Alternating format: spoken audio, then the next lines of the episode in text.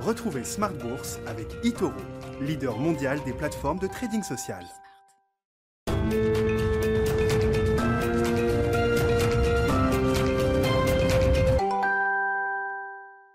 Bienvenue dans Smart Bourse, votre double dose quotidienne de marché en direct sur Bismart chaque jour à la mi-journée 12h30 13h et en fin d'après-midi désormais la grande édition pendant une heure à partir de 17h. Au sommaire de cette édition ce soir, le chiffre macroéconomique du jour, le rapport mensuel sur l'emploi aux États-Unis et le marché du travail qui repart de l'avant au mois d'octobre aux États-Unis avec 531 000 créations d'emplois. Les chiffres de septembre et d'août qui étaient apparus beaucoup plus faibles que les mois précédents ont été révisés à la hausse rajoute au total près de 250 000 créations d'emplois donc sur euh, les deux mois précédents. Le taux de chômage est en baisse de 0,2 points à 4,6%. Bref, on a un redémarrage de la job machine aux États-Unis après un, trou d'air sur, euh, sur euh, la période estivale. Tout ça va dans le bon sens et contribue donc à soutenir l'enthousiasme général sur les marchés avec un CAC 40 qui va aligner une septième séance de hausse consécutive ce soir pour clôturer pour la première fois de son histoire au-delà des 7000 points. Ce sera bien sûr un sujet à la une dont nous parlerons avec nos invités de Planète Marché d'ici euh, quelques minutes. Et puis vous aurez le résumé complet de cette, euh, cette séance de fin de semaine avec Alix Nguyen dans un instant. Le dernier quart d'heure de Smart Bourse, vous le savez, c'est le quart d'heure thématique. Et euh, nous retrouvons ce soir les équipes de Clartan associées pour un exercice d'analyse fondamentale autour du cas d'investissement d'IBM. Après une décennie perdue et même peut-être plus pour IBM qui est resté complètement à l'écart de l'avènement des GAFAM c'est peut-être le moment de se réintéresser à ce dossier IBM et peut-être en passe de changer de statut pour renouer avec un statut de valeur de croissance. En tout cas, c'est la conviction des équipes de gestion de Clartan et euh, l'associé euh, euh, gérant Olivier Delos de Clartan Associé sera avec nous en plateau à 17h45 pour décrypter et détailler ce cas d'investissement IBM.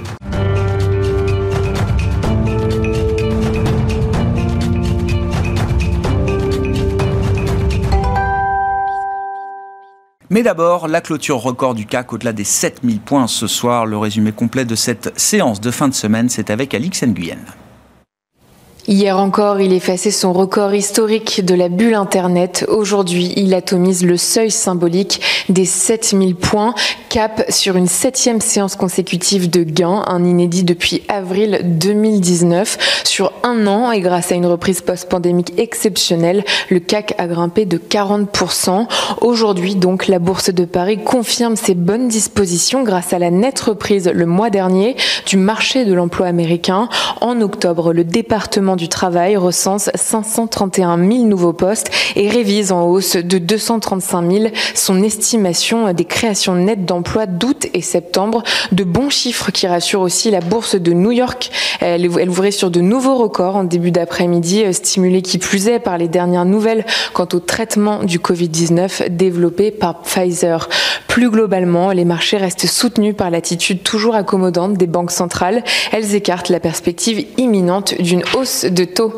Côté valeur, les poids lourds du CAC comme Hermès, L'Oréal et Essilor Luxotica n'en finissent plus d'enchaîner les records. Le secteur du luxe est quant à lui tiré par la progression de Kering et le pic historique d'Interparfum. AXA progresse. Le géant français de l'assurance lance un programme de rachat d'actions d'1,7 milliard d'euros après avoir dévoilé une activité en forte croissance sur 9 mois, une première depuis 2007. Il devrait être suivi d'une deuxième vague d'un montant maximum de 500 millions d'euros l'an prochain. JC Deco bondit. Le géant français de la publicité a bénéficié au troisième trimestre d'un fort rebond de son activité supérieur à ses attentes portées par l'affichage et les contrats de mobilier urbain. Sur la période, le chiffre d'affaires du groupe a augmenté de 31% à 647 millions d'euros, soit plus de 10 points de plus que l'objectif communiqué fin juillet. Et puis Casino recule. Le groupe a réalisé au cours du troisième trimestre 2021 un chiffre d'affaires de plus de 7 milliards d'euros en hausse de plus de 4%. Et puis une alliance se dessine entre Casino et l'allemand Gorias en vue de conclure un partenariat majeur pour le marché du quick commerce en France. Partenariat dont la conclusion doit intervenir avant la fin de l'année 2021. Tendance mon ami, chaque jour avec Alix Nguyen à 12h30 et 17h dans Smart Bourse sur Bismart.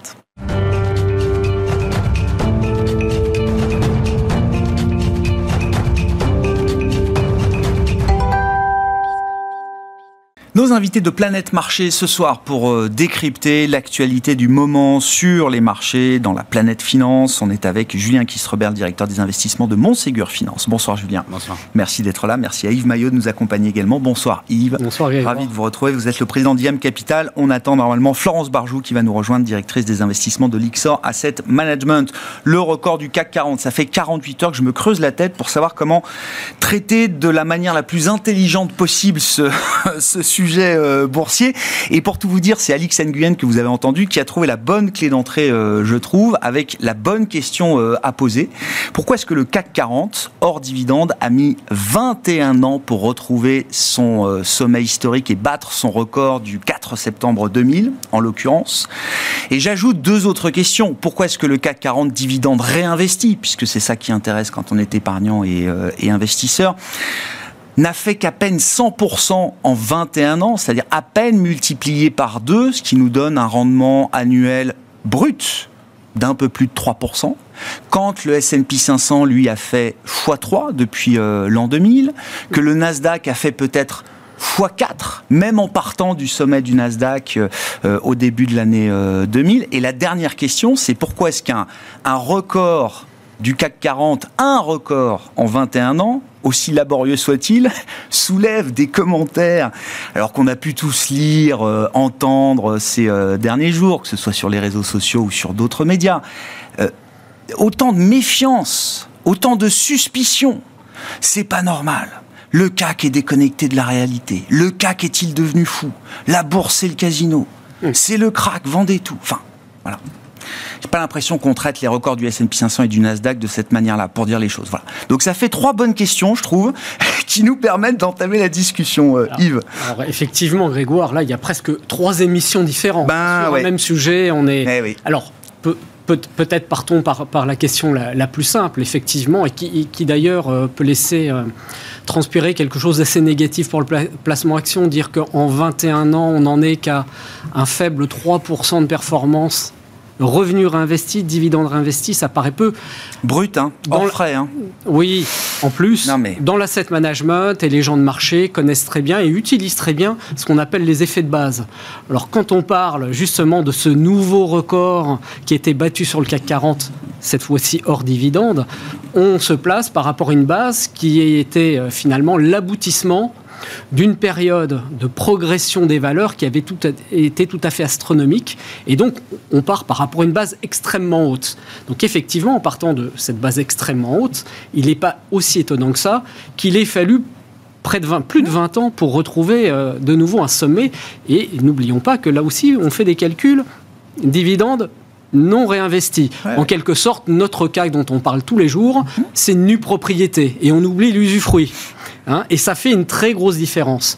Beaucoup d'études montrent, moi j'en avais fait euh, dans mes anciennes vies euh, sur le sujet, Bien sûr. euh, en Europe, la distribution de dividendes correspond à peu près à long terme, à condition que ces dividendes soient réinvestis à peu près entre 50 voire jusqu'à 65-70% La de la performance. performance totale. L'autre composante étant finalement ce qui est euh, le corollaire de la progression des bénéfices, c'est donc la progression en capital. Puis le dernier élément, c'est la valorisation, c'est-à-dire ce qu'on appelle dans notre jargon le multiple de capitalisation, qui à certains moments peut être à 10, comme dans les années de forte inflation il y a 40-50 ans, et qui parfois peut être à 20, 25, voire plus, ce qui était le cas euh, à la fin de la bulle Internet, c'est-à-dire au début des, des, années 2000. Donc il y a un effet de base. Moi, ce que j'aimerais indiquer aux téléspectateurs, c'est refaire l'historique du CAC qui est né le 15 juin 1988. 88. 88. 88. Ah. Juste après un crack d'ailleurs, la bourse. a- Oui, c'est vrai. Donc là, on était plutôt, on avait déjà pas mal re- remonté. Donc sur une base de 1000, de 1000 points. Hein. donc on voit qu'aujourd'hui, nous dépassons le niveau des 7000 points euh, dividendes non réinvestis et on dépasse, on en parle un peu moins, mais les 20 000 points Oui. aujourd'hui, Oui, dividendes réinvestis. Ah, on en parle moins. Si, Alors- on, on en parle beaucoup. Après, il euh, y, a un consensus de marché qui fait que l'indice de référence reste le, CAC 40. Mais c'est peut-être d'ailleurs une question. Pourquoi est-ce qu'on n'a jamais réussi à remplacer le, CAC 40 par le CAC 40 Total Return dans le consensus de, marché d'une certaine manière La France est un pays très conservateur et on a du mal à changer de nos habitudes. Et puis ça a été, il faut le dire aussi, pour certains acteurs de la finance, un outil euh, très confortable d'avoir ah. un, produit non dividende réinvesti. Ah. Voilà, les, les, les, gens se reconnaîtront.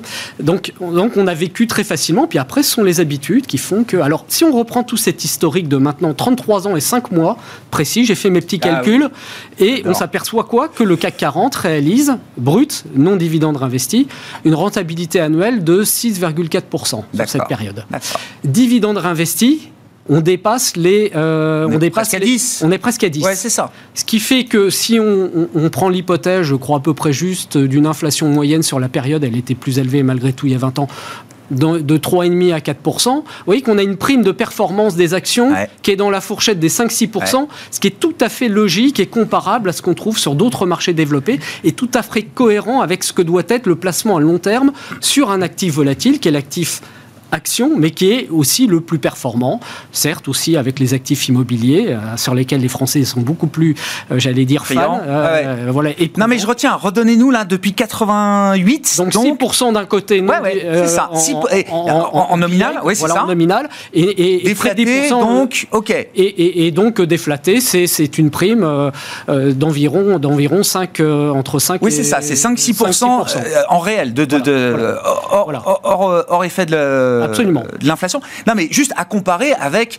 Alors, j'ai pas, euh, j'ai pas regardé la croissance annuelle moyenne depuis 1987 de la France, mais grosso modo, en tout cas sur les, la dernière décennie ou les deux dernières décennies, on est sur une croissance annuelle moyenne peut-être autour de 1,5% ou quelque chose comme ça. Enfin, euh, c'est à peu près l'ordre de, grandeur qu'on peut avoir. Peut-être un, peu plus, peut-être un, peu plus, les, les entre 1,5 et 2.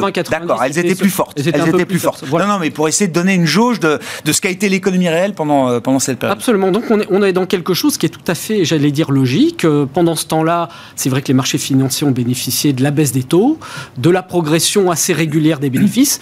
On a eu des moments très difficiles. On a eu 2008 où il y a eu une chute des profits on a à peine, on, avait à peine récupéré d'ailleurs le niveau nominal global consolidé des profits euh, suite à la chute de 2008-2009, juste avant la crise sanitaire. Et puis là, on a une année 2021 où les profits de nouveau rebondissent énormément. Donc finalement, on s'aperçoit sur, sur une période de 10-15 ans que la progression moyenne des profits n'a pas été aussi élevée que ça. Mais malgré tout, quand on regarde les choses avec beaucoup plus de recul, c'est-à-dire maintenant un peu plus de 30 ans, tout ça est assez logique. Dernier point, euh, on compare l'indice français ou les indices français, le CAC 40 avec le Nasdaq, les indices américains. Ensuite, il y a la composante. Et le CAC 40 d'il y a 20 ans, 30 ans n'est pas du tout le même et les bénéfices sont plus du tout les mêmes que ceux d'aujourd'hui. Et ceux de l'indice CAC 40 et ceux de l'indice américain ne sont pas les mêmes. On sait très bien que la, technologie et l'effet rachat d'actions aux États-Unis expliquent une bonne partie de l'écart de performance entre CAC 40, bourse européenne et bourse américaine. Julien, que vous inspire donc ce record du, CAC et les questions voilà, qu'on essaye de se poser euh, ce soir Je dirais que le, pour revenir sur les, composantes, euh, le CAC 40 aussi représente euh, l'Europe en général, le fait qu'on a plus de mal à innover, plus de mal à créer des champions. Même s'il y a eu effectivement des mouvements, ils sont d'un point de vue sectoriel beaucoup moins importants que ce qu'on a connu aux États-Unis. Euh, on a eu, bah, juste avant cette, cette, crise de 2000, c'était la bulle télécom. Bon, c'est tout sous le cours d'Orange aujourd'hui. Euh, donc on a effectivement. Ça a valu quoi? 150 euh, plus? Ouais, 170, je crois. On a 10 quoi On a 9, 9. euros. On a monté à plus de 200 euros de même. plus de 200 euros, c'est possible. Ça a pesé, j'ai vu 175 milliards peut-être au plus haut. Exactement. Donc ça, ça c'est sur la partie 2000. Sur la partie 2008, juste avant, c'était les banques qui avaient un poids très important. Et bah, effectivement, avec la réglementation qui a énormément durci leurs besoins à fonds propres, la rentabilité, bah, tout naturellement, euh, ne pouvait pas revenir au même niveau. Donc on a eu ce, deuxième effet-là plus les politiques euh, de la Banque Centrale Européenne qui faisaient des taux très très bas, bah, c'est un secteur qui du coup a eu beaucoup de mal à sortir de cette crise. Et c'est vrai que on, a, on a quelques champions technologiques, hein, je ne peux pas dire qu'il n'y en a pas, mais si on compare avec des, pays plus innovants comme les États-Unis, c'est clair que la, différence, elle est criante. Quand on voit Tesla aujourd'hui, euh, qui fait 1200 milliards de dollars. Bon, on peut discuter de sa valorisation, mais voilà, on ne peut pas imaginer en Europe euh, qu'on aurait pu avoir une société qui n'existait pas euh, il y a, 20 ans, euh, qui ferait, pourrait faire aujourd'hui une capitalisation de, cette taille. Et bah, ça pose la question de l'accès aux capitaux, ça pose la question du fait qu'on a plutôt des pays conservateurs sur l'innovation, où on n'est pas très sandbox, on va mettre les anglo-saxons, on va laisser sa chance à de nouveaux acteurs, on va plutôt verrouiller et puis demander aux gros acteurs s'ils ont envie qu'il y ait un petit qui puisse exister sur ce marché. Donc c'est aussi symptomatique de la mentalité européenne quelque part. Vous répondez en partie à la question. C'est encore une fois, moi, ce qui me frappe, c'est que alors on peut on peut s'inquiéter de tout sur les marchés. Hein. Euh, moi, je passe ma journée à poser des questions euh, euh, sur le niveau d'inquiétude des investisseurs, des gérants, est-ce qu'il mm. faut s'inquiéter de ça, etc. Mais, enfin, encore une fois, un record du CAC en 21 ans, et les premiers commentaires, c'est le CAC est fou, déconnecté de la réalité. on est à plus de 60 records cette année, rien que cette année pour le S&P 500. C'est ce que je disais. Je suis pas sûr qu'aux États-Unis, même l'épargnant final américain ne se réjouissent pas de voir euh, son marché boursier euh, battre des records. Alors même sous forme de clin d'œil, parce qu'on a tous en tête euh, Donald Trump qui tweetait chaque record du Dow Jones pendant sa présidence. Je me demandais si Emmanuel Macron allait oser un tweet sur le CAC 40 à plus de 7000 points. Évidemment que non. Hmm. Mais ça en dit long sur notre rapport, je trouve, à la croissance, à la performance, à l'argent, à plein de choses. les dividendes qui à chaque fois fait hurler les politiques, euh, etc. Donc on a, c'est clair qu'on a une mentalité qui est, qui est très très différente de, celle d'autres pays. Mais globalement sur le niveau aussi, on peut se poser la question est-ce qu'on l'aurait atteint euh, aussi, enfin est-ce qu'on aurait atteint ce niveau s'il n'y avait pas eu cette crise? Parce que finalement cette crise a permis euh, cette politique monétaire très agressive, ces dépenses publiques très agressives qui pousse les valorisations de la bourse, certes, mais pas que. Mm, mm. Euh, les prix de l'immobilier, donc ça, tout le monde le voit au quotidien euh, dans sa vie de tous les jours, mais aussi le marché obligataire, etc. Donc la question, c'est est-ce que le prix des actifs est très élevé aujourd'hui? Euh, Oui parce que c'est lié au contexte euh, de politique monétaire. Donc ça, c'est très, très clair à ce niveau-là. Il n'y a, pas de, il a pas de débat. Maintenant, est-ce que les actions sont... Euh, est la classe d'actifs, la classe actif action, pardon, est la plus chère euh, en relatif? On entend d'autres. Eh oui, c'est ça. Ne serait-ce que l'obligataire en premier lieu. S'il y a une bulle aujourd'hui, elle commence par la bulle du marché obligataire qui, là, pour le coup, est directement entretenue par, par les banques centrales. Non, mais je reste sur mon, sur mon indicateur CAC 40. que ce soit le CAC hors dividende ou des dividendes réinvestis, dans vos métiers, dans l'industrie de la gestion d'actifs, est-ce que c'est encore un indicateur qui a une utilité pour vous, euh, Julien? Euh, non, enfin très peu en tout cas. On le regarde, c'est plutôt un indicateur qu'on regarde dans, dans les relations avec en gestion privée, parce que les clients privés ont plutôt cet indice de référence parce qu'ils le voient dans les grands médias, dans, le journal de 20 heures, etc. C'est vrai que leur parler du stock 600 ou euh, du MSCI, euh, que sais-je, bon, ça leur parle très peu, ça leur paraît très abstrait. D'autant plus que dans la composition de ces indices, c'est des valeurs qui n'ont pas forcément beaucoup leur parler. Mm. Mais il est vrai que dans les discussions avec des institutionnels, personne n'utilise le CAC 40 comme référence euh, pour regarder un investissement. Hmm. Alors moi, je ne suis plus gérant d'actifs, mais ils me consultent, euh, des investisseurs, mais, mais j'ai fait ce métier pendant plus de 30 ans, donc euh, c'est vrai qu'en termes de benchmark, ça fait déjà belle lurette que cet indicateur n'est plus utilisé parce qu'il a des gros défauts, il est très concentré. Euh, ces plus grosses composantes qui sont des entreprises euh, qui performent bien, euh, je me souviens, il fut un temps total et d'autres, et aujourd'hui LVMH dépasse allègrement la barrière des 10% qui pose des problèmes dans le cadre de la gestion active et de la réglementation. on a donc une concentration des paris qui est forte pour des gérants qui veulent diversifier plus largement leur portefeuille. Bref, tout un ensemble de caractéristiques. Et puis d'ailleurs son mode de calcul, d'ailleurs, qui font que depuis longtemps, les investisseurs un peu plus sophistiqués ont cru que c'était un, comment dirais-je, un thermomètre qui était euh, j'allais dire amusant.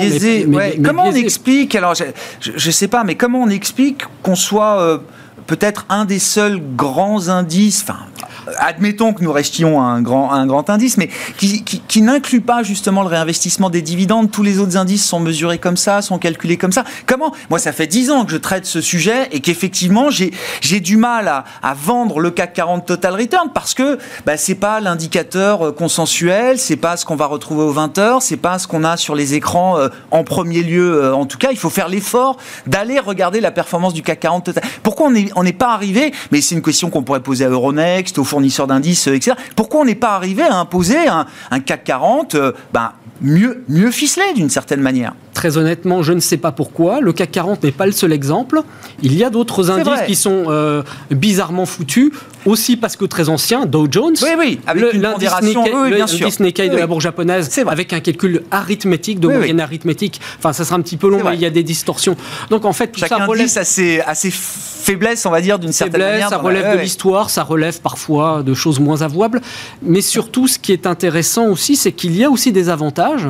On a en Allemagne un indice qui était basé sur 30 valeurs, qui est basé sur 40, eh un Eurostock sur 50, un Dow Jones industriel qui est le plus ancien des indices, qui n'a que 30 valeurs, pas forcément représentatives, même plus tellement de, la cote américaine, mais ce sont des indices faciles à construire, à suivre, et qui sont, je prends le cas du CAC 40, du DAX 30, support, parce que c'est plus facile d'avoir des indices concentrés, qui sont support de contrats à terme. Donc il y a aussi des raisons techniques qui peuvent expliquer si vous prenez le cas d'indices beaucoup plus larges et diversifiés comme les indices MSCI, là, il est très compliqué de bâtir des, produits synthétiques sur des indices qui sont composés de, centaines de valeurs, voire encore plus quand il s'agit de ah l'indicateur monde. Même si on regarde la, partie euh, dérivée, hein, euh, vous disiez avec les contrats euh, futurs, tous les traders vous disent ça, ça, traite énormément sur l'Eurostock, sur les futurs Eurostock, ça traite énormément sur les futurs DAX ça traite très peu sur les futurs CAC 40. Oui, mais, non, fut un temps, c'était le cas, et on est passé du CAC 40 à l'Eurostock 50. En revanche, ces produits-là et ces indices sont très utilisés, car ils sont arbitrables, ils donnent de la liquidité, donc ils ont une forme de contribution à l'activité du marché. Voilà. Donc on ne peut pas avoir non plus un marché bâti uniquement sur des indices très diversifiés, plus justes, plus représentatifs. Voilà, j'allais dire là pour mettre un, petit peu de, comment dirais-je de, de, de, controverse dans la discussion consisterait à uniquement critiquer pourquoi le CAC 40 un indice mal foutu. Alors je rappelle quand même, on l'a pas dit dans notre conversation euh, précédente, c'est que le record du CAC 40, il était battu dès l'année 2007 dividendes réinvestis. Donc dire qu'aujourd'hui et découvrir que l'indice est très haut, voilà. Donc pour un petit peu faire le contrepoids avec euh, les performances d'autres indices euh, ailleurs, y compris en Europe, qui ont battu des records depuis bien longtemps. Puis aux États-Unis, c'est tous les jours en ce moment. voilà. Et c'est donc là qu'arrive la question quand même. Sachant qu'au moment où on se parle, S&P 500, Dow Jones, Nasdaq ont aussi marqué de nouveaux records, euh, après des dizaines de records déjà marqués au cours des derniers mois par ces indices euh, américains.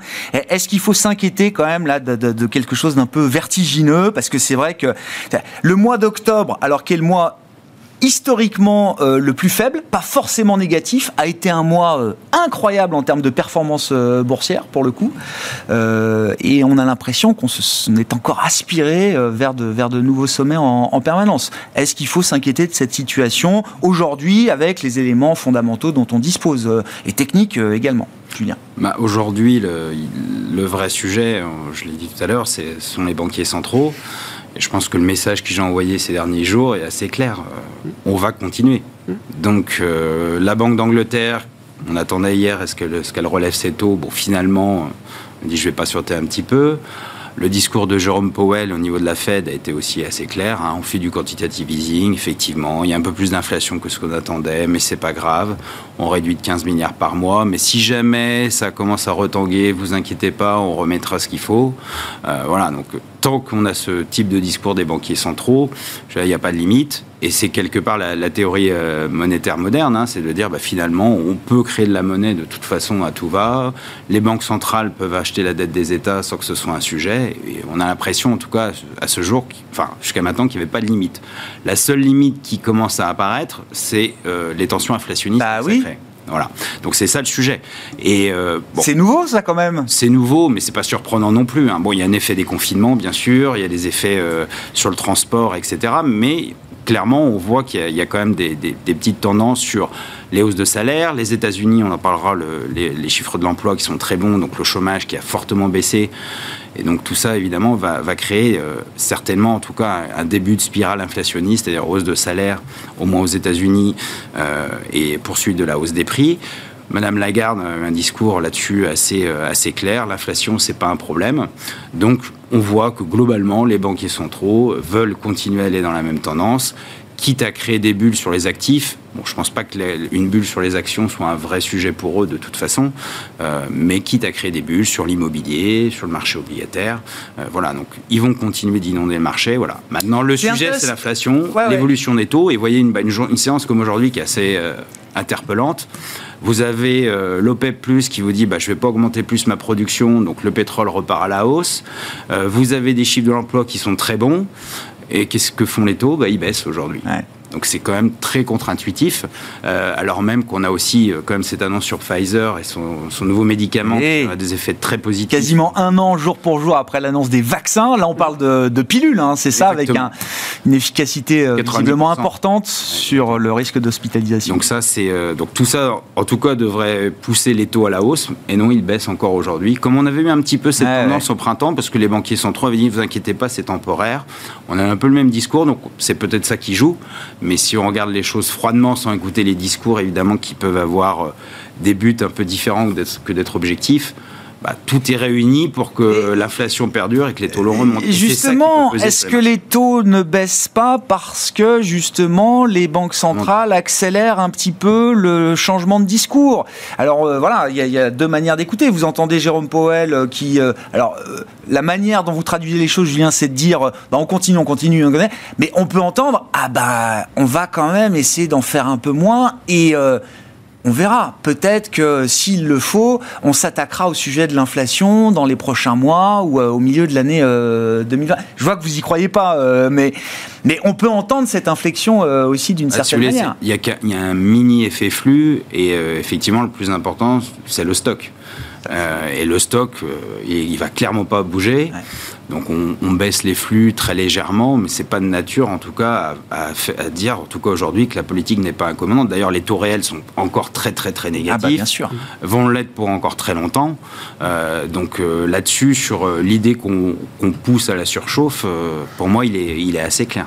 Bon, sujet infini des banques centrales. Là, on sort d'une séquence de réunions qui ont été un peu, un peu agitées, on va dire, pour certaines d'entre elles. Mais c'est crucial, hein, en fait. Ah Ce bah. qui s'est passé ces derniers jours, effectivement, ça a été très bien expliqué par Julien, c'est est, tout à fait euh, illustratif, en fait, de d'un piège quelque part dans lequel sont sont de plus en plus coincés les banquiers centraux. Alors, je pense que ce qui renforce l'effet très surprenant a priori de recul des taux, un moment, un jour, on annonce finalement un marché de l'emploi aux États-Unis très, très, très dynamique, très vigoureux, mmh. c'est que le marché, dans la séquence précédente, depuis deux mois, deux mois et demi, a quand même connu un repli alors Grégoire, vous mentionniez le, mois d'octobre, une petite reprise. En fait, le plus mauvais mois de l'année, hein, d'études, en particulier en Europe, c'est pas octobre, c'est septembre. Ah Même si octobre a, pour lui, si j'ose dire, une mauvaise réputation. Du crack de 29, du crack de 87, mais en réalité, c'est septembre. Ah, et septembre a été un mois un peu plus compliqué. Et octobre, est, octobre est pas franchement bon, mais, mais plus partagé.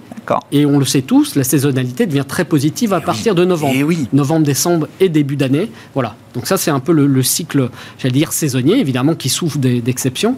Mais donc, on a eu cette séquence où en Europe, en gros, les indices, entre le 15 août et, fin septembre, début octobre, ont reculé de 5, 6, 7% Et il me semble que sur les marchés des taux, les, opérateurs sont allés loin en besogne, ont d'ores et déjà, en particulier aux États-Unis, anticipé hum que Powell, qui a bien tracé le chemin de communication, allait commencer à annoncer le tapering à partir de novembre pour décembre jusqu'au mois de juin 2022 et enchaîner sur une première hausse des taux. Mhm.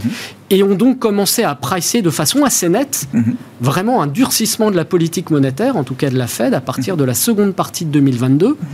Et là, quelque part, il y a un effet retour sur un discours des banquiers centraux et puis l'épisode britannique et australien qui euh, des banques centrales qui elles avaient dit non on va y aller de façon encore un peu plus euh, un peu plus musclée rapide et qui sont là et qui vont être obligés de gérer en particulier en Angleterre avec la banque d'Angleterre comment dirais-je on va avoir un mea culpa en termes de communication ah, bah ou de le justifier en disant d'ailleurs c'est ce qui a été fait par le, patron de la Banque d'Angleterre. Bref ce sont des éléments qui euh, pour ceux qui ne le croyaient pas montre réellement aux yeux du monde que les banquiers centraux ne peuvent pas durcir la politique monétaire, en tout cas, euh, en tout cas de façon rapide, marquée, euh, proche, en tout cas avec l'outil euh, relèvement des taux d'intérêt. avec les, rachats d'actifs, les programmes de rachat d'actifs, oui, ce que les Américains commencent à faire, au risque même peut-être d'en engager un deuxième plus tard si les choses devenaient plus compliquées. Donc là, je crois qu'il y a ce phénomène qui apparaît aux yeux du monde et qui fait dire au marché, bah, on remet un, bol de punch, hein, un bol de sangria, pour reprendre l'anecdote bien connue, et puis euh, la fête continue quelque part. Hein. On verra, parce que comme, vous, le, comme vous, le dites, il y a quand même quelques, il y a, des vigilants dans les, dans les marchés, et qui continuent euh, d'intégrer des hausses de taux de la Fed en 2022, quand bien même le discours de Powell laisse entendre que c'est pas le sujet euh, pour l'instant. Donc il y a quand même un rendez-vous à venir à un moment entre les marchés et Jérôme Powell. On peut pas passer d'une situation et d'une anticipation totalement à gauche Bien une anticipation totalement à droite du jour au lendemain. Donc... Bah, certaines petites banques centrales, euh, entre guillemets, peuvent se le permettre. Euh, pour la Fed, c'est plus compliqué. Pour la Fed, c'est compliqué. Euh, bah oui, un mot aussi, oui, du marché du travail américain. Bah, c'est la stratégie de la Fed d'aller au maximum de l'emploi aux États-Unis. Jérôme Powell l'a redit, ça reste un, objectif prioritaire devant celui de l'inflation, en tout cas à l'heure où on se parle bon, bah, le marché du travail américain reprend euh, une dynamique beaucoup plus positive après quelques mois un peu faibles, euh, Julien. Oui, tout à fait. On a eu des chiffres qui étaient extrêmement solides. Et ce qui est intéressant dans cette publication, c'est que c'est le secteur privé qui a créé beaucoup plus d'emplois que prévu, puisqu'on a eu plutôt des destructions dans, le secteur public, et avec notamment la, partie euh, loisirs et hôtellerie qui repart très fortement. Eh plus de 160 000 créations d'emplois. Donc on voit que bah, l'économie américaine se rouvre et que bah, finalement on est sur une dynamique avec un taux de participation qui a peu bougé pour le coup, mais on voit en tout cas que la, tendance est bonne. Euh, un taux de chômage à 4,6%, donc des niveaux euh, qui sont euh, qu'on aimerait bien avoir en Europe évidemment, même si la structure du marché de l'emploi est très différente. Hein. C'est difficile de comparer de manière, manière exacte, mais en tout cas la stratégie fonctionne. C'était l'objectif. Maintenant, on revient toujours à la même question à quel moment, à partir de quel moment on va avoir des salaires, parce qu'on sait qu'il y a des tensions sur le marché de l'emploi, à quel moment on va voir les salaires qui commencent à s'emballer. Et donc, je dirais que le seul, le seul limite de cette politique euh, monétaire, c'est le social. Mm. Euh, parce que bah, quand vous faites exploser les prix de l'énergie, alors les gouvernements euh, mettent des rustines, hein. on voit bien en France, l'échec énergie, l'échec essence, et puis on va augmenter les SMIC, et puis on demande aux MEDEF d'augmenter les salaires. Enfin voilà, on essaye de trouver toutes les ficelles, surtout qu'on approche des élections présidentielles, donc ça devient évidemment critique. Et puis finalement, comme on emprunte à des taux euh, nuls, bah, finalement faire du déficit, c'est pas un problème. Donc, euh, donc euh, continuons. Donc voilà, donc vraiment la limite, c'est le social, mais on voit qu'aujourd'hui, le, choix des gouvernements, puis si on parle des États-Unis, n'oublions pas le plan de relance d'investissement dans les infrastructures, bon, qui est en discussion, on verra ce que ça donne. Mmh.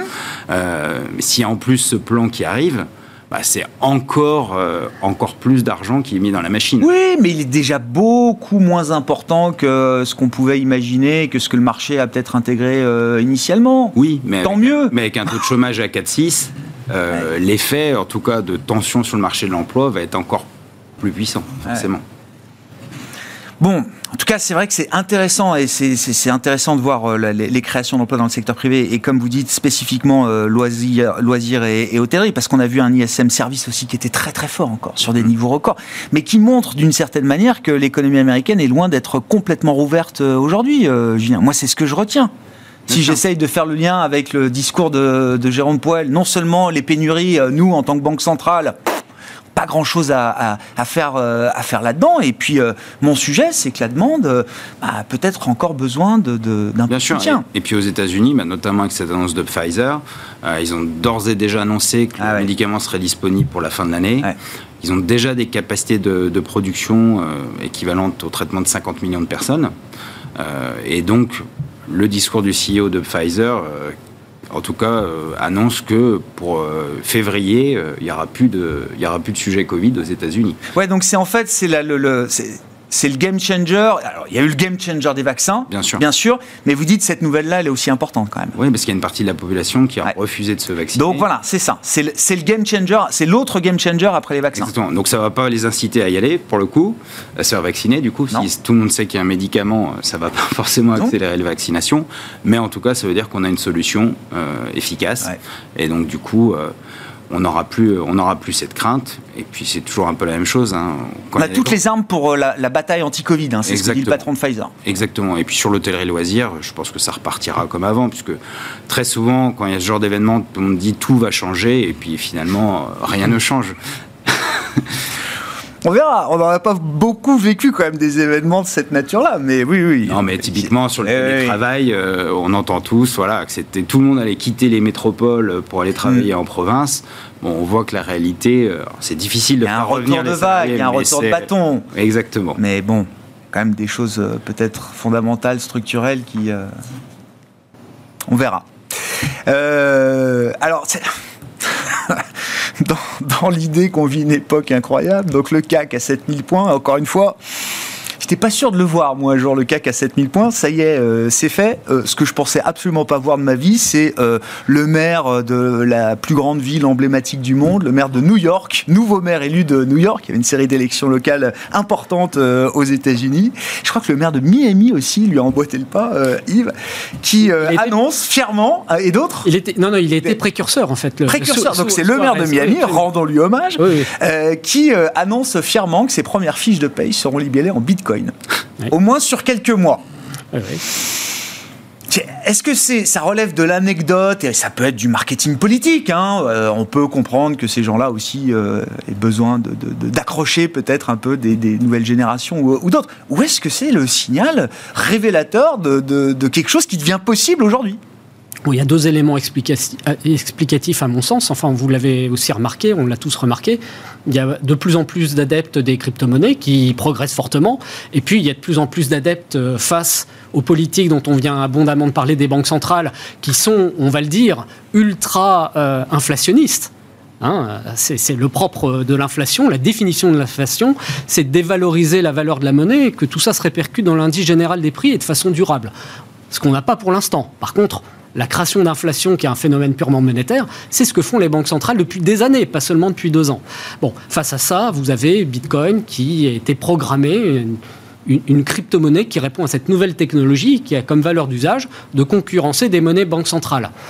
Face à ça, il y a de plus en plus de gens, y compris aux États-Unis, j'allais dire même peut-être encore plus aux États-Unis, qui sont des adeptes pour diversifier leur patrimoine, euh, de très gros fonds, hedge funds, euh, grosses fortunes, qui, et certains qui sont concentrés sur ces actifs-là. Alors peut-être que Eric Adams, le nouveau maire de New York, Ouais. fait partie de ces crypto-adeptes et pense que c'est une bonne idée. Démocrate, hein Démocrate, Oui, non, non, mais démocrate. c'est- un message politique qu'il envoie, forcément. C'est un homme politique. Oui, même si euh, vous avez aussi toute une partie euh, républicaine conservatrice, et je, je fais référence au, au Texas, qui est presque un État en, en phase de sécession, qui lui est en train de récupérer l'industrie du minage, entre autres Ouais. euh, des capacités qui sont sorties de Chine Eh suite à l'interdiction chinoise. On est en train d'achever la construction d'une plus grosse ferme de minage en ce moment au Texas. Bref, vous avez une partie de, de- des États-Unis très anti, anti-Washington, hein, vous voyez bien de quelle catégorie de la population on parle, qui, elle, est, est très aussi centrée sur la liberté la liberté individuelle et donc sur euh, les crypto-monnaies, en tout cas privées, hein, parce qu'on parle aussi des crypto-monnaies souveraines, ce que sont en train de faire les Chinois. Oui. Donc on a aux États-Unis des, comment dirais-je, des, des, des endroits, des spots et même des États qui sont, euh, dans l'Ouest américain en particulier, beaucoup plus euh, concentrés sur, euh, sur, bah, sur, sur Bitcoin, entre autres, des patrons américains de grandes entreprises technologiques aussi, côté au Nasdaq, et puis quelques hubs comme Miami et peut-être maintenant New York, puisque le nouveau maire de New York, donc probablement aussi sur le prix du Bitcoin, mais aussi dans son discours, il indique qu'il veut que New York soit un hub pour les crypto-monnaies et pour, de façon plus globale, tout le secteur de la technologie centré sur la blockchain. Donc je pense qu'il y a peut-être, peut-être, je ne sais pas, derrière, euh, comment dirais-je, des plans d'investissement pour peut-être... euh, compléter en fait le dispositif euh, Wall Street Ah. financier traditionnel et faire en sorte que vraiment New York soit une cité où on vient y travailler dans le secteur de la technologie blockchain, les crypto-monnaies, etc. Et peut-être aussi le métaverse puisque c'est le grand sujet technologique euh, à la mode en ce moment. C'est le New Wall Street là qui est en train de se créer. Peut-être, peut-être, je ne sais pas, mais c'est l'autre explication de, de, de ces déclarations, du tout nouveau, tout beau, puisqu'il vient d'être euh, Ah il y a quelques jours. hein, voilà. Ouais. Voilà. Alors il faut suivre Miami, où effectivement le maire Suarez avait indiqué il y a déjà quelques temps qu'il envisageait, envisageait de laisser la possibilité de payer certaines taxes, certains paiements municipaux, payer certaines, euh, certains fonctionnaires euh, aussi en, Bitcoin. Donc vous, avez deux endroits très particuliers aux États-Unis, encore une fois, Miami et maintenant New York, où euh, voilà, c'est à suivre. C'est assez amusant, intéressant. Bon, il va falloir absolument que la, gestion en général, que la gestion privée trouve une manière de, traiter cette, cette question, parce que toutes les discussions que j'ai avec les banquiers privés, gérants privés, etc., ils sont assaillis de questions euh, et de, de, et d'appétit hmm. de la part des clients. Bah, aujourd'hui, de toute façon, il y, a un sujet réglementaire. Hein. Euh, c'est pas possible à travers un mandat d'investir sur, sur des crypto-monnaies. Donc, euh, comme ça, on peut pas tenir la rigueur qu'implique la gestion privée en, partant comme ça sur cette. Non, mais c'est une question de régulation, tout simplement. c'est pas un actif euh, qui, c'est pas un actif éligible de toute façon. Euh, donc, il euh, n'y a pas de fonds UCITS au sens propre du terme qui pourrait être intégré. Je crois que ça arrive. Bah après, il y a quand même une logique de diversification hein, sur la labellisation UCITS. Donc, on peut essayer de mettre plusieurs crypto-monnaies, mais j'imagine qu'après, on peut trouver des, des crypto-monnaies pas trop corrélées. Mm, mm, mm. mais bon, ça, ça, me paraît quand même être un sujet un peu complexe, mais pourquoi pas euh, pourquoi pas bah, Aujourd'hui, euh, c'est vrai qu'on n'a pas de, on n'a pas de réponse euh, là-dessus. Moi, j'avoue humblement que je vois, je, comprends tout à fait l'intérêt technologique. je vois l'engouement, évidemment. Je vois que ça monte. Donc, chemin traditionnel humain, quelque chose qui monte doit continuer à monter. Hein. Donc ça, c'est... ça nous ramène au CAC à 7000 points. Oui, is good, c'est ça. donc là, pas du gain. voilà, après, de, définir quelle est la valeur d'une monnaie où il n'y a pas de. même si vous allez me dire qu'aujourd'hui, on n'a plus d'actifs physiques dans les banques centrales pour euh, équivalent aux monnaies, ça c'est très clair, et encore plus aujourd'hui qu'hier, évidemment, euh, c'est très difficile de donner une valorisation à ces monnaies. Je n'ai pas vu en tout cas d'explication qui m'ait semblé euh, cohérente là-dessus. Après, qu'on puisse acheter des actifs avec cette monnaie, ça je l'entends. voilà, mais aujourd'hui c'est quand même extrêmement difficile de donner une valeur. D'ailleurs, on voit bien sur les évolutions des prix. Euh, aujourd'hui, il y a une crypto-monnaie qui a pris 7000% en 24 mm. heures. Mm. Donc, euh, je, alors qu'elle existe depuis plusieurs années. Ne la citons pas alors. Donc, qu'est-ce qui fait qu'en 24 heures, c'est après 7000% je, je, suis incapable de l'expliquer. Euh, et puis, bah, vous avez vu aussi dans la chronique, c'est cet investisseur qui avait acheté pour 8000 dollars de, crypto et qui aujourd'hui près de 3 milliards de dollars de, patrimoine. Donc, bon, ça, ça défie l'entendement. voilà, donc c'est euh, très volatile, euh, très risqué certainement, mais bon, aujourd'hui, ça ne fait que monter. Donc, euh, on, entend l'engouement, en tout cas, des investisseurs. Vous venez euh, du monde de, l'industrie de la gestion traditionnelle. Euh, voilà, vous avez basculé euh, en partie dans le monde mmh. crypto aujourd'hui. Vous comprenez encore que voilà, vos anciens confrères, toujours confrères, manquent encore de, de je sais pas, de, de documentation, de, de, conviction sur ce sujet? Je, je, je constate qu'il y a beaucoup de méconnaissances. Alors par manque de temps, souvent, je dois quand même le dire, hein, ça va pas leur faire plaisir, mais par manque d'ouverture, ils ont un, à des charge effectivement une réglementation qui pour l'instant euh, pose problème. Raison pour laquelle d'ailleurs on le voit aux États-Unis. En fait, la, la SEC qui vient d'adopter il y a quelques jours, euh, donner l'agrément pour mm. le premier ETF tracker. Là-bas, les ETF peuvent être sur un seul actif sous-jacent, donc mm. euh, c'est plus facile. Vient, vient, de donner son agrément à un produit, mais qui est non pas indexé sur le Bitcoin, mais sur le futur Bitcoin, le futur étant un produit financier. Donc en fait, une des façons de basculer j'allais dire d'un monde à l'autre, c'est d'utiliser des produits qui s'exposent aux crypto-monnaies, mais qui sont impactés dans des valeurs mobilières. Ce qui commence à se faire sur le marché des dérivés euh, de crypto-monnaies ou à travers des certificats, ce genre de choses. Et puis, il y a des pays, je pense à un pays qui est tout proche du nôtre et qui n'est pas connu ici en France, où la réglementation bancaire autorise, donne des agréments à des gens qui évoluent dans le monde de la, des actifs digitaux, qui est la Suisse.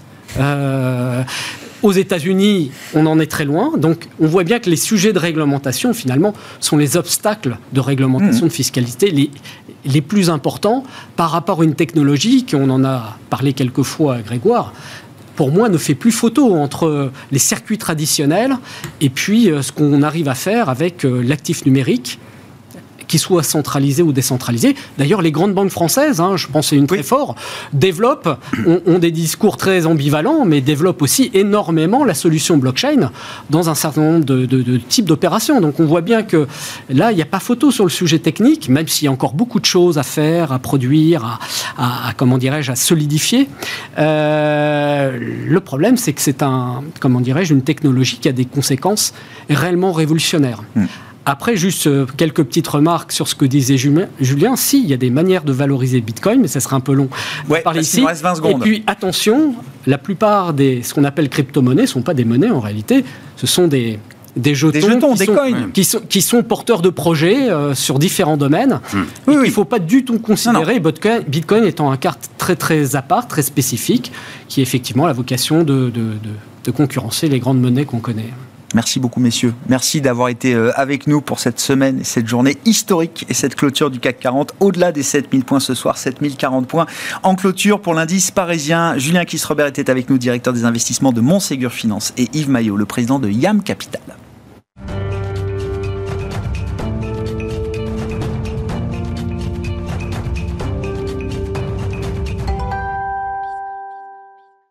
Chaque premier vendredi du mois, le dernier quart d'heure de Smart Bourse le soir est consacré à l'analyse fondamentale d'un dossier, d'un cas d'investissement. Et on retrouve euh, donc pour ce rendez-vous les équipes de Clartan Associés. Olivier Delose est à mes côtés en plateau. Bonsoir Olivier. Bonsoir Grégoire. Merci beaucoup d'être là. Vous êtes associé gérant chez Clartan Associés.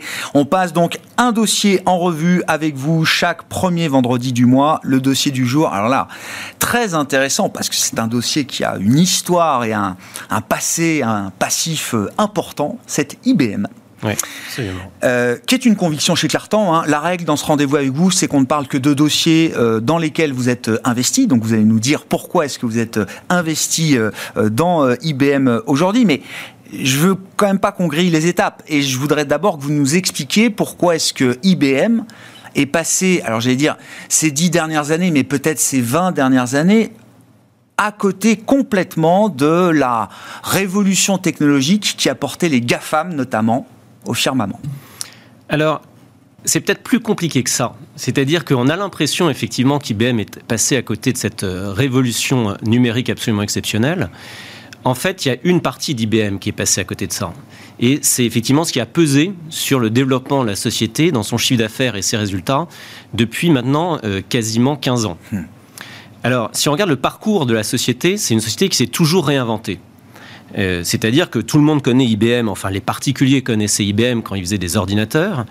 Les entreprises connaissent IBM parce qu'ils ont fait des, euh, des, serveurs, des systèmes extrêmement impressionnants.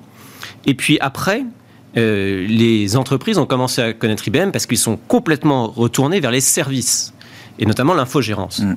Et l'infogérance, ça fait effectivement plus d'une dizaine d'années que c'est une activité qui souffre. Pourquoi? Parce que c'est une activité qui est déflationniste. Ça veut dire que année après année, les prix sont à la baisse dans ces activités-là. Mais à côté de ça, IBM a aussi des activités qui sont des activités de pointe, et sur lesquelles on va revenir. c'est ça, effectivement, la pépite probablement d'IBM. Et ça, c'est ce qui a expliqué finalement que le titre est passé euh, dans les années 90 pas loin de, zéro, c'est-à-dire que l'entreprise était à deux doigts de la faillite, faut pas oublier ça. Et euh, les années 95 jusqu'à 2000 ont été des années absolument formidables où le cours de bourse est passé de 10 dollars à 120 dollars. Et là, à ce moment-là, et ça c'est un point très intéressant de l'analyse également boursière, c'est que, le titre à ce moment-là a été valorisé au début des années 2000 35 fois les résultats. Et aujourd'hui, IBM vaut moins de 10 ah fois les résultats. Donc, on a l'impression qu'il ne s'est rien passé chez IBM, mais en réalité, c'est un très gros paquebot. Hmm. Et les paquebots, ça met du temps effectivement à virer de bord. Et ce qui est intéressant, c'est de voir ce qui est en train de se passer depuis maintenant quelques années et ce qui est très prometteur probablement pour les prochaines années. Mais juste un point encore là-dessus, des très gros paquebots, il y, en a d'autres. Et il y en a d'autres qui ont pivoté de manière euh, parfois plus radicale, avec euh, beaucoup de succès euh, également. Juste pour reprendre, parce que c'est un point clé de l'analyse fondamentale, il y a l'aspect financier, l'aspect gouvernance. Est-ce qu'il y a quelque chose derrière la gouvernance d'IBM entre 2000 et 2020 qui explique peut-être que le, paquebot a eu du mal à euh, pivoter, euh, Olivier Oui, exactement. Alors, on peut prendre une analogie là-dessus. C'est-à-dire que Microsoft, eh bien, c'était assez comparable à peu près euh, dans les années 2000 à IBM. C'est-à-dire que c'était une star, les deux étaient des stars. Mm. Et puis, euh, pendant 15 ans, on a l'impression qu'il y avait très peu de croissance chez Microsoft également. Et puis, ils ont su faire une accélération absolument remarquable qui a été le cloud. Et donc là, ils sont passés effectivement. Euh, donc, on connaît effectivement Microsoft pour d'autres activités, grand public, etc. Mais on connaissait moins le cloud. Et ils ont eu un patron effectivement assez génial qui a pris la suite euh, du, du précédent, qui était le, le cofondateur de Microsoft, et qui a su positionner Microsoft sur le cloud. Eh bien, il y a eu quelque chose, il y a eu un retard effectivement chez IBM, très probable. C'est-à-dire que la, la précédente direction générale, qui n'a pas fait du mauvais travail, mais qui a fait un travail pas assez rapide, peut-être pas assez de vision, effectivement, et surtout qui n'a pas su prendre assez radicalement les, les décisions qui s'imposaient, c'est-à-dire se concentrer sur les activités de forte croissance. Et c'est ce que le management actuel, qui est là en place depuis quasiment deux ans, est en train de réaliser, et ça, c'est effectivement prometteur. Un héritage important quand même, euh, c'est que IBM a toujours été une entreprise excessivement bien gérée euh, sur le plan financier, euh, Olivier. Ce qui nous amène à la question de savoir pourquoi est-ce qu'aujourd'hui, sur cette base d'une gestion financière impeccable, qu'est-ce qui vous fait dire que IBM, sur le plan boursier notamment, va peut-être changer de statut pour Ouais. les prochaines années Alors, c'est exactement ça. Et c'est peut-être d'ailleurs ce qui les a bridés dans la rotation du portefeuille. Une qu'ils trop bonne gestion Non, financière, mais c'est ça. C'est-à-dire que la société est très génératrice de free cash flow. Mm. C'est-à-dire que c'est impeccable de ce point de vue-là. Et donc, quand finalement vous avez de bons résultats de génération de free cash flow, bah, vous pouvez finalement vous dire, bah, c'est pas forcément la croissance que je cherche, parce que il y a plusieurs types de sociétés. Vous avez des sociétés de croissance qui ont besoin de réinvestir effectivement les résultats, et puis vous avez des, sociétés qui sont plus des sociétés de rendement, où finalement ce qui compte c'est la récurrence de votre activité. Mm, mm. Et c'est ça qu'avait comme activité IBM, c'est-à-dire que vous aviez des activités qui étaient très récurrentes, et donc vous ne posiez pas forcément la question des relais de croissance. L'actionnaire était payé pour attendre, avec un cours de bourse qui bougeait pas, mais un dividende Exactement. Très, très copieux. Plus, plus, plus de 5% de dividendes, effectivement. Et des rachats de titres en plus auxquels il qu'il fallait rajouter. Donc c'était probablement un dividende d'ordre de, de 7%. Et là, et c'est pour ça que le changement de statut est très intéressant boursier, c'est que le nouveau patron, qui est un Indien, Arvind Krishna, a comme objectif de renouer avec la croissance et de montrer que IBM est effectivement une société de croissance. Et donc, ce qu'il a fait, c'est qu'il est en train de scinder, et il vient de le faire hier, les activités qui sont les activités d'infogérance et de services, qui sont des activités récurrentes, rentables, 15% de marge d'EBITDA, mais pas beaucoup, très peu de croissance. Et il recentre IBM, le nouvel IBM, donc Deep Blue maintenant, sera une entreprise qui va être sur le cloud hybride notamment, sur l'intelligence artificielle, sur la blockchain, donc vous parliez tout à l'heure, Ouais. très intéressant, Euh, et puis toute l'analyse des, des big data et de la cybersécurité. Donc ça, ce sont des activités qui sont très porteuses. Et donc l'entreprise vise entre 5 et 7% de croissance organique dans les prochaines années. Ça, ça devrait se traduire sur une croissance du résultat euh, par action qui est pas loin d'un résultat de, de l'ordre de 10% en termes de, de croissance. Plus un dividende, euh, et quand vous êtes une société qui a effectivement ce type de profil, ça ne, se ça ne vaut pas 10 fois les Eh résultats. oui. Et donc, on peut en fait, finalement, sur ce cas d'investissement, qui est un cas de retournement, on le voit bien, mais on a tous les éléments aujourd'hui, a priori, sur la table pour que ça fonctionne. Donc, normalement, les investisseurs vont chercher à voir, Ouais. mais dans le jeu, on voit le jeu qu'on a en, main, ouais, et il est bon. Et donc, de ce point de vue-là, on va probablement revenir vers un IBM qui va être une société de croissance. On va définir effectivement ce, ce- ce statut de croissance, mais euh, quels sont les arguments? Donc, alors Kindrill, c'est ça, c'est la partie infogérance, Ouais, hein, donc qui a été, euh, qui a été euh, Spin-offé. spin- euh, scindé, voilà, euh, de, de euh, Deep Blue qui va être donc l'IBM de croissance. c'est ça pour pour demain. Justement sur la partie croissance, c'est- quoi les arguments stratégiques d'IBM aujourd'hui sur les métiers que vous avez décrits, le cloud, l'intelligence artificielle, la cybersécurité, face à des acteurs qui n'ont pas attendu euh, Et qui sont des mastodontes déjà très bien positionnés avec euh, une croissance hallucinante. Les activités cloud de Microsoft intégrant Azure, c'est euh, 20-30% de croissance euh, chaque trimestre. Alors exactement. Alors le positionnement d'IBM, c'est de, ce n'est pas d'aller concurrencer de manière frontale euh, les très grands acteurs que sont Amazon, Microsoft notamment, effectivement. C'est ces, géants-là sont essentiellement soit dans des clouds publics, soit dans des clouds privés, c'est-à-dire privés qu'on fait spécifiquement pour des, clients qui sont des entreprises moyenne taille, milieu de taille, grande taille. Ce que va faire IBM, c'est qu'il il est dans ce qu'on appelle le cloud hybride, c'est-à-dire ce qui permet de passer d'un cloud privé au, cloud public. Et donc de faire finalement pour des entreprises quelque chose qui soit euh, beaucoup plus flexible et qui permette d'avoir des logiciels qui passent de l'un à l'autre. Et ça, sur ce, ce créneau-là, avec Red Hat, qui est une acquisition récente effectivement d'IBM, c'est une activité qui croît très fort, qui croît à plus de 10% par an, entre 10 et 20%. Donc c'est un marché potentiel de, de 1000 milliards de dollars. Hein, IBM après le, spin-off, va faire 55 milliards de chiffre d'affaires. Donc, c'est un marché qui est absolument gigantesque. Donc, ça, c'est le cloud hybride. Et puis, à côté de ça, on a les activités d'intelligence artificielle qui sont en, pleine, en pleine croissance. Euh, vous avez les, activités de cybersécurité, de, stockage, de défense, effectivement, du big data. Et puis, toute une partie de consulting, vraiment. Et donc là, IBM va se renommer IBM Consulting. Et là, vous êtes directement un concurrent d'Accenture. Mhm. Et de ce point de vue-là, euh, euh, IBM n'a absolument pas à rougir. Donc, il y a vraiment un lustre, à mon avis, à notre avis chez Clartan, qu'on va retrouver dans, cette société, et, et, qui est vraiment dans l'ADN. Et ce qui est intéressant, il ne faut jamais oublier ce qui s'est passé dans l'histoire de certaines sociétés. Apple a été, à une, à une période de, de son histoire, euh, au bord de la faillite également. Et pourquoi est-ce que Apple s'est redressé? Ben, Parce qu'il y a un ADN extrêmement fort de savoir innover, de savoir bouger, de savoir s'adapter. Et les grandes entreprises, c'est ça. Et c'est après qu'on voit effectivement ça. Hmm. Alors aujourd'hui, ben, il y a une prime de risque qui est effectivement très élevée sur ce genre de dossier. C'est ça qui est intéressant parce que ça veut dire qu'il y a une réserve de valeur qui est probablement très élevée. Et si ça fonctionne, ça veut dire qu'on va revenir euh, sur un cours d'IBM qui est aujourd'hui décoté de plus d'un écart type et demi par rapport à sa tendance historique. Probablement, on va revenir sur sa tendance et probablement au-delà. Et donc, ça, ça veut dire euh, des gains qui sont probablement de l'ordre de 15 à 20% par an. Ça va pas se faire en ligne droite, mais il y a un upside qui est très considérable.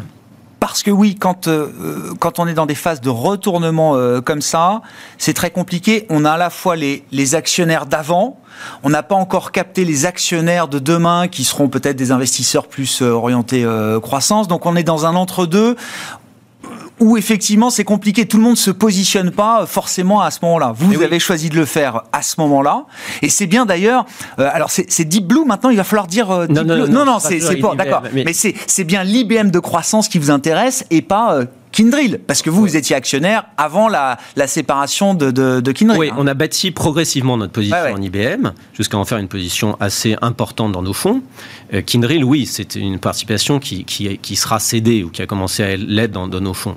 Ce qui nous intéresse, c'est de se concentrer effectivement sur, sur, les, sur l'IBM. Mais les investisseurs sont nécessairement, euh, ont besoin de voir. C'est-à-dire qu'il y a toujours beaucoup de suspicions, de, doutes. Hmm. Et quand les choses deviennent absolument évidentes, c'est là qu'on change de statut et c'est là qu'effectivement les, les, PER remontent. Et une entreprise de, ce niveau-là devrait à minima valoir 15 fois les résultats et beaucoup plus proche de 20 fois sur des, des Contre 10 e fois, c'est ça euh, Moins de 10 fois Moins de 10 fois aujourd'hui. Et n'oublions pas non plus que c'est une entreprise qui va euh, générer 35 milliards de dollars de free cash flow dans les trois prochaines années pour une capitalisation qui est de l'ordre de 100 milliards. Donc ça veut dire un free cash flow yield, c'est ça qui est vraiment ah intéressant parce que ce qui compte pour l'actionnaire in fine, c'est la génération de trésorerie que vous réalisez. Et donc 11% de free cash flow yield, ce ne sont pas des ratios qui sont normaux pour une entreprise de, la taille d'IBM avec ses avantages concurrentiels et un bilan qui est extrêmement solide. Et ça veut dire qu'une partie de ce cash euh, sera euh, retournée en partie aux actionnaires, euh, servira peut-être à de l'investissement de la croissance externe ou autre? Oui, c'est ça. L'allocation de capital, c'est ça. Ce sera moitié-moitié. Ce sera une partie à l'actionnaire puisque ça a toujours été comme ça. Et puis, ils vont financer leur croissance et financer des acquisitions. Ça, c'est extrêmement clair dans, dans la stratégie de Arvind Krishna. C'est croissance, donc c'est vraiment euh, l'entreprise est tournée vers la croissance. Et c'est important au sein même du management de ces troupes, c'est-à-dire que c'est l'un maintenant des moteurs, c'est pas uniquement la récurrence de l'activité, etc. C'est on va chercher la croissance. Donc c'est un dossier qui est vraiment intéressant ah parce que dans un marché qui est cher aujourd'hui sur beaucoup de valeurs, là on en a une qui ne l'est pas. Euh, un investissement n'est jamais gagné. C'est toujours des probabilités. Bien sûr. Mais la probabilité est élevée que le, dossier fonctionne. La probabilité d'un nouvel avenir pour IBM n'a jamais été aussi forte euh, aujourd'hui. Oui, ce qu'on espère, c'est que Deep Blue, effectivement, devienne un Blue Ocean. Et à nouveau, comme ça l'a été par le passé. Merci beaucoup, euh, Olivier. Euh, cas d'investissement très très intéressant. Donc le comeback d'IBM, vous y croyez chez euh, Clartan associé Olivier Delos qui était euh, à mes côtés, associé gérant chez Clartan. Rendez-vous chaque premier vendredi du mois pour euh, décortiquer comme ça un cas d'investissement avec les équipes de Clartan. Ainsi se termine Smart Bourse ce soir. Très bon week-end. Le retour de l'émission évidemment en direct lundi à 12h30 sur Bismart.